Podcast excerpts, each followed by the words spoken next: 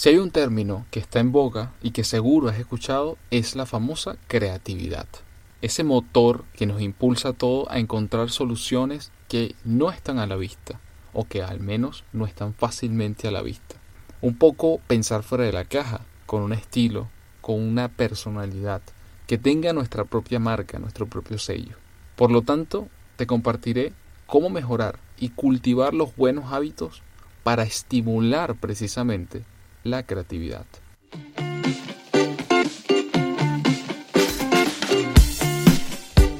Hola, ¿qué tal? Mi nombre es Reniar Chico y bienvenido a Asesor Tech Podcast.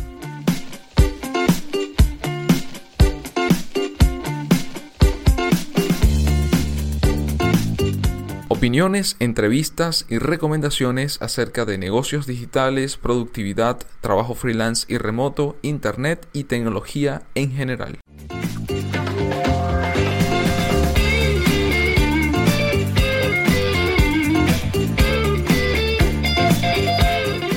En Latinoamérica nos encontramos en un momento único, lleno de retos técnicos y culturales que necesitan ser fortalecidos y resueltos con tolerancia, innovación y profesionalismo. Para mí y para el equipo de AsesorTech es vital mantenerse al día con los avances en tecnología, en innovación, que están ocurriendo en distintas partes del planeta, no solo para tomarlos como ejemplo, sino también para aprender de los aciertos y desaciertos de otros, y además porque en ese proceso he encontrado que se estimula el pensamiento creativo, hábitos, tareas y actividades.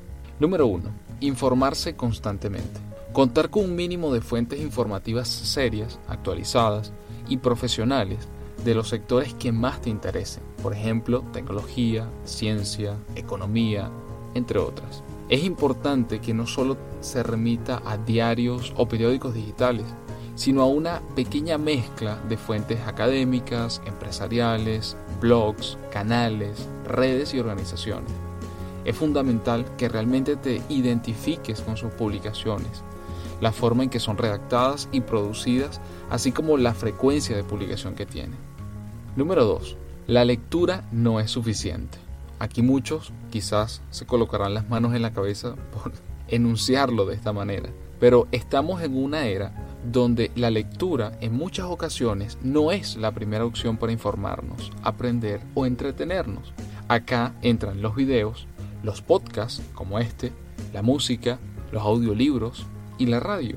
De igual manera, contar con una pequeña lista de canales de YouTube, podcasts, estaciones y listas musicales para distintas actividades, en lo personal lo considero fundamental, ya que no solo es visual y auditiva, sino que también nos entretiene. Número 3. Desconectarse para conectar. La actividad física es muy importante, no solo para mantenerse saludable, sino para liberar estrés. Conectarse con la naturaleza es de las cosas que en lo personal más disfruto. Hacer cualquier tipo de deporte nos relaja y en la gran mayoría de los casos te permite encontrar salidas y respuestas que estoy seguro que en la oficina, frente al computador, probablemente no hubieses visto. Número 4. Dormir para regenerarnos. Descansar es vital para nuestro cuerpo.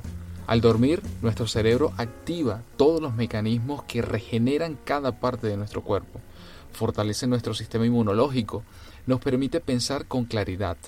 Y no olvides que la almohada puede tener las respuestas y soluciones más simples. Número 5. Recreación e interacción humana. Es un hecho, somos mamíferos dependientes, por lo tanto, siempre de otros seres humanos. Y esto nos hace seres integrales, Así que todo no puede ser trabajar. También necesitamos divertirnos, reír, entretenernos. Y allí la familia y los amigos son nuestros mejores aliados. Número 6. Formación permanente. Acá me remito a una frase de Alvin Toffler, quien sabiamente dijo en algún momento, abro comillas, los analfabetos del siglo XXI no serán aquellos que no sepan leer y escribir, sino aquellos que no puedan aprender desaprender y reaprender. Fin de la cita. Comparte lo que sabes. Eso siempre reafirma los conocimientos y ayudarás a otros, te lo garantizo. Número 7. Orden y planificación. Debo confesar que soy bastante estricto con este punto, pero considero que me ha dado muy buenos resultados. Soy de los que cree que nos ayuda a ser mejores personas y profesionales. Establece prioridades, lleva tu calendario al día, mide tus tiempos en la ejecución de tareas o actividades. No dejes para mañana lo que puedes hacer hoy. Hay múltiples técnicas y algunas ya se las he mencionado o se las he compartido a través de artículos o bajo este mismo formato de podcast. Algunas de ellas como GTD, Pomodoro, Kanban, Scrum, entre otras. Ninguna es mejor que otra. Solo encuentra la que más se adapte a tu estilo de vida y necesidades personales y laborales, por supuesto. Yo, por ejemplo, utilizo una mezcla de dos o tres dependiendo del caso. Incluso a veces puedo utilizar para un proyecto una combinación específica y para otro proyecto otra. Todo depende. Lo importante es sentirnos identificados y cumplir con ese, con ese orden, con esa planificación que decidimos establecer. Y por último, número 7, encuentra un hobby, que muchas veces puede ser nuestro tótem, sí, como el de la película Inception, eso que nos permite conectarnos con algo que nos apasiona, que admiramos y también nos permite enfocarnos y saber dónde nos encontramos.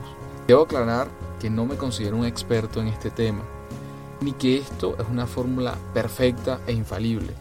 Solo son recomendaciones que en mi caso considero muy valiosas y convenientes para disfrutar del camino y no solo de la meta.